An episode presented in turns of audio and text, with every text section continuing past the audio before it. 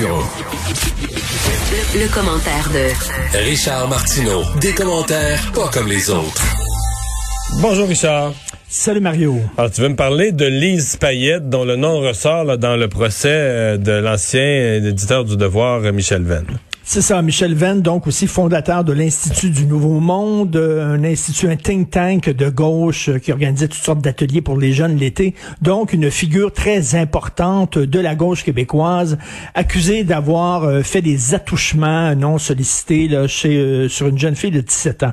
Mais là, ce qu'on apprend, on le savait déjà, c'était déjà sorti oui, quelques sorti. avant. C'était sorti avant le procès, mais on l'avait comme oublié. et là, ça, ça ressort une autre fois c'est qu'elle avait euh, parlé, en fait, à cette jeune fille-là, à Lise Payette, euh, figure éminente du féminisme au Québec, qui lui avait suggéré euh, d'enterrer l'histoire, de tourner la page, de pas porter plainte, parce que, entre autres, Michel Venn était son ami, mais en même temps, bon, elle dit, regarde, ça va brasser de la merde, et tu ne portes pas plainte. Et non seulement ça, mais sept ans plus tard, une fois que la jeune fille avait effectivement porté plainte, qu'il y a eu des accusations portées contre Michel Venn, elle a parlé Payette.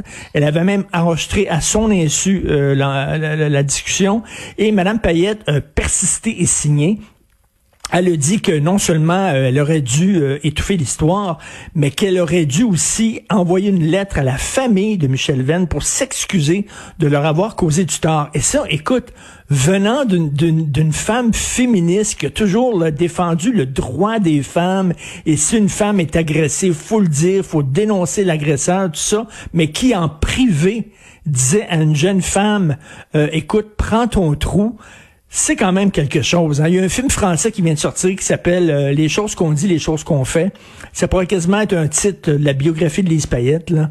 Euh, il y a des gens, il y a beaucoup d'intellectuels, beaucoup de militants qui ont un discours public Hmm. et qui ont un discours privé qui est complètement différent. Je parlais de ça avec euh, Denise Bombardier. Denise a dit, Richard, faut que tu mettes ça en contexte. Lise Payette, c'est une femme d'une certaine époque, une femme d'un ben, C'est ce que y a peut-être une question générationnelle euh, dans le rapport à ce que c'est qu'une agression qui a quand même changé. C'est quand même étonnant. Je dis pas que c'est pas étonnant, mais j'essaie de J'essaie de, de, de, de, saisir ou de comprendre. Mais, mais Denise, Denise disait, ces femmes-là, là, tu sais, qui Lise Payette, elle n'avait pas beaucoup de femmes comme ça à l'époque. Elle avait son émission Place aux femmes Radio-Canada. Après ça, elle avait appelé Moi Lise, qui était l'émission la plus regardée quasiment. Et euh, pour les hommes, à cette époque-là, c'était une menace. Les hommes n'aimaient pas ça. Milieu des médias, c'est un milieu de mâles, c'est un milieu d'hommes. Elle, elle avait grimpé, elle était, elle s'était rendue jusqu'au sommet. Elle avait grimpé à bec et ongle, vraiment, pour se rendre là. Elle a dû se battre et tout ça. Et je pense que ces femmes-là disaient, regarde, si je me fais pogner le cul dans l'ascenseur, je commencerai pas à dénoncer parce que c'est moi qui va perdre ma job. Moi, je vais perdre ma job. C'est pas le gars qui va perdre sa job. Ils savaient fort bien, les femmes. Je vais perdre ma job puis je vais tout dégringoler la côte que j'ai réussi à monter. Ça ne me tente pas. Suis une féministe de carrière. J'ai une carrière. J'ai pas le goût de la perdre. Alors, si le prix à payer, je vais me fermer la gueule. Et je pense que Denise Bombardier me disait, c'est un peu le message que disait cette jeune femme-là qui commençait sa carrière et ce qu'elle voulait la protéger, selon Denise. Mais tu sais, j'écoute Denise parce que c'est une femme de la génération des paillettes. Elle disait, elle voulait la protéger, genre, fais attention, parce que tu portes une, accusation et ça peut te revoler d'en face. Et comme tu dis aussi, Mario, à cette époque-là, parce que je veux pas minimiser et banaliser les gestes qui ont été posés. C'est que aujourd'hui, agression sexuelle, c'est très, très large. C'est très large. C'est une main sur le genou, jusqu'à un viol avec violence. Là. C'est-à-dire que la euh, peine, la peine ne sera pas la même. Le tribunal va en tenir compte pour la, peine. La peine ne sera pas la même, mais quand tu lis agression dans un journal, tu dis, hey, c'est quoi? Sais, c'est quoi? Alors, je pense que ces femmes-là, de cette génération-là, ne voyaient pas ça de façon aussi grave. Il y a vraiment un conflit de génération là-dedans. Mais reste que c'est quand même de voir une femme, une féministe, puis sept ans plus tard, elle tenait le même discours. Et on se souvient qu'elle a défendu Claude Jutras aussi quand c'est sorti euh, l'histoire que Claude Jutras avait eu des relations, plusieurs mhm. relations avec des, des, des, jeunes hommes, là, euh, euh, pré, ben, début d'adolescence. Tu vraiment, là, c'était pas des enfants, mais c'était pas des gens euh, majeurs. Elle avait aussi défendu Jutra. Et là, les gens disent, ben coudon, il y a comme deux discours. là. C'est-à-dire que si tu fais partie de la gang, si tu fais partie de la gang des artistes, la gang des médias, tout ça, euh, tu vas être protégé par tes pères. Mais si tu es un boulanger, un charpentier, un plombier, là, ça va être bien, bien grave quand même de faire ce genre de d'acte-là. On dirait que ça fait une petite gang qui se protège entre eux. Puis hmm. euh, on, on, a vu ça aussi, là. On a vu ça aussi aussi avec, euh, avec euh, le Duhamel, le politologue en France qui est accusé d'inceste et tout ça. On a tendance à se protéger dans ce milieu-là. Richard, depuis le début de la pandémie, on entend euh, des Québécois, des Canadiens qui traitent Trudeau de dictateur, le docteur Arruda aussi, mais pendant ce temps-là, en Russie, ben, les opposants politiques euh, se font arrêter, se font empoisonner, et euh, Vladimir Poutine, on se demande si c'est pas fait construire un, palais absolument somptueux. À la cachette de tous. Absolument. Écoute, je suis, je suis fasciné par Vladimir Poutine. Dès qu'il y a un livre qui sort sur lui, une biographie, il y en a eu beaucoup, je l'achète. Je suis vraiment, c'est un homme qui me fascine, ce gars-là.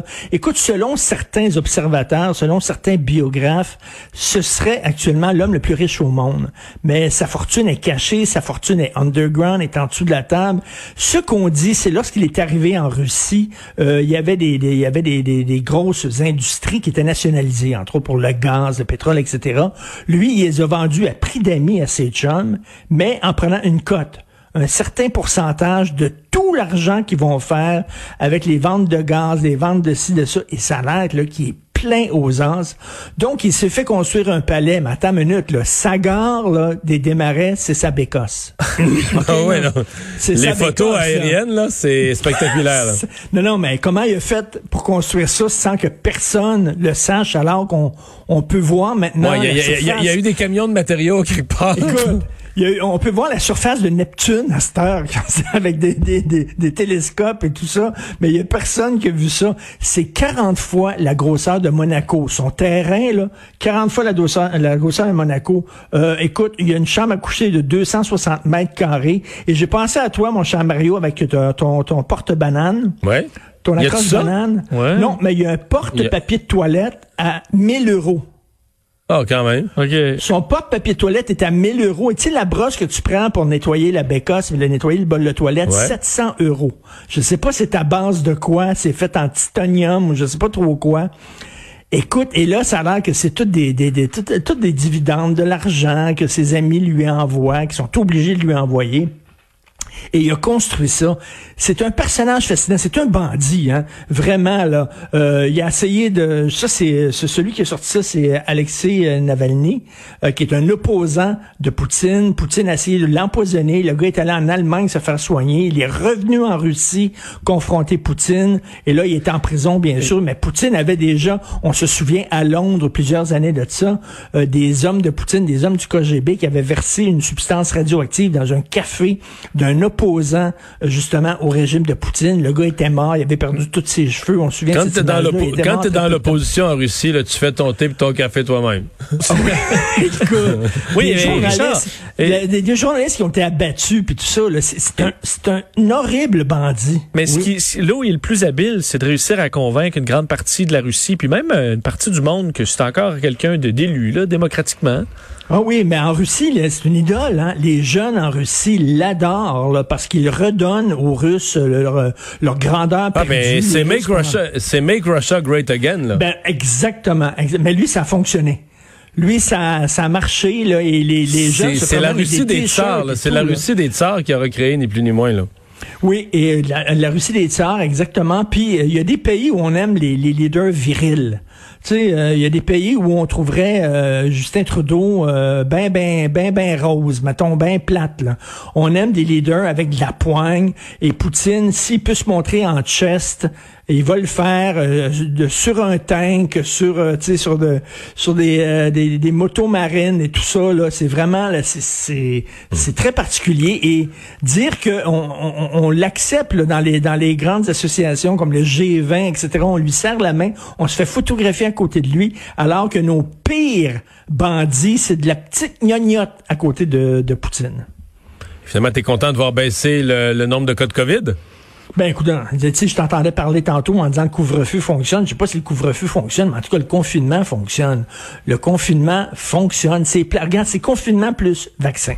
Il faut vacciner le plus possible, puis il faut confiner les gens. Je sais que c'est plate, c'est plate en maudit, mais là, on commence peut-être à voir un peu de lueur au bout du Mais t'as pas l'impression que c'est le couvre-feu qui a donné... Écoute, on était en confinement ben, dans la région de Montréal depuis le 1er octobre, puis ça montait, ça montait, ça montait, puis c'est quand le couvre-feu est arrivé que ça, ben, ça a cassé, non? Ben peut-être on n'a pas on n'a pas de, non ça se prouve mais ça se prouvera jamais là, ça sera jamais prouvable. exactement c'est ça. Mais ça a l'air en tout cas il y a une coïncidence c'est sûr qu'il y a une coïncidence. C'est certain que les gens maintenant se tiennent tranquilles euh, font pas ce que ce qui veut dire Mario ça veut dire qu'avant c'est la question que je pose tout le temps où c'est qui sont et où c'est qui étaient les chars? Qu'est-ce qu'ils faisaient les gens qui se promenaient en auto alors qu'il n'y avait pas de couvre-feu alors que tout était fermé puis il y avait plein d'autos qui se promenaient le soir? Faisaient quoi ces gens-là? Ils allaient voir des chums ben oui, il écoutait pas de la musique en roulant en roulant en boucle ces, ces autoroutes là. Euh, il allait voir des amis. Alors, je pense que là-dessus, ça a effectivement serré la vis. Il y en a qui ont poursu encore le mémo là, chez les Jeux fastidiques d'Outremont et euh, à Mirabel non plus, là, mais Effectivement, je pense que ça fonctionne. C'est un dernier droit. Et écoute, j'ai entendu à Québec Matin cette semaine un médecin qui dit que d'après lui, je sais bien qu'on dit toutes sortes de choses, mais en tout cas, moi, je m'accroche à lui. Quand quelqu'un dit quelque chose que je veux entendre, je me dis, c'est vrai. C'est vrai. Il a raison, lui. Alors, lui disait que cet été, c'est fini. Il disait, cet été, la pandémie va être derrière nous. Écoute, est-ce vrai ou pas? Je sais pas, mais tous les matins, je m'accroche à ça. Euh, peut-être qu'il y a 100 autres médecins qui disent que c'est faux, mais lui, je l'aime, ce gars-là qui dit ça. Ben, j'ai posé, la, posé la question ce matin à un de ceux qui a été une de mes références depuis le début de la pandémie, le docteur Carl Weiss, qui dit que c'est réaliste pour le Canada que la pandémie soit calmée ici sur cet été, sous contrôle, quasiment disparu avec des très petits nombres de cas. Mais on va être encore sur une planète en pandémie. Là. quand on va parler de voyager à l'étranger, euh, ce serait étonnant que tous les, les pays seront pas... Euh, ben nous, on sera pas tous vaccinés. On va être vaccinés à moitié cet été. Mais bon, l'été passé, il y avait quand même eu beaucoup moins de cas. Si la moitié de la population est vaccinée, etc., ça se peut. Mais il y a des pays qui n'auront pas commencé à vacciner à l'été, ou très peu on pourra au moins aller en Colombie-Britannique, peut-être? Bah, c'est un début. C'est beau. C'est beau, Vancouver. Ou à Terre-Neuve, euh, Richard. C'est magnifique aussi. C'est vrai, Terre-Neuve, gros party. Salut. à demain. salut.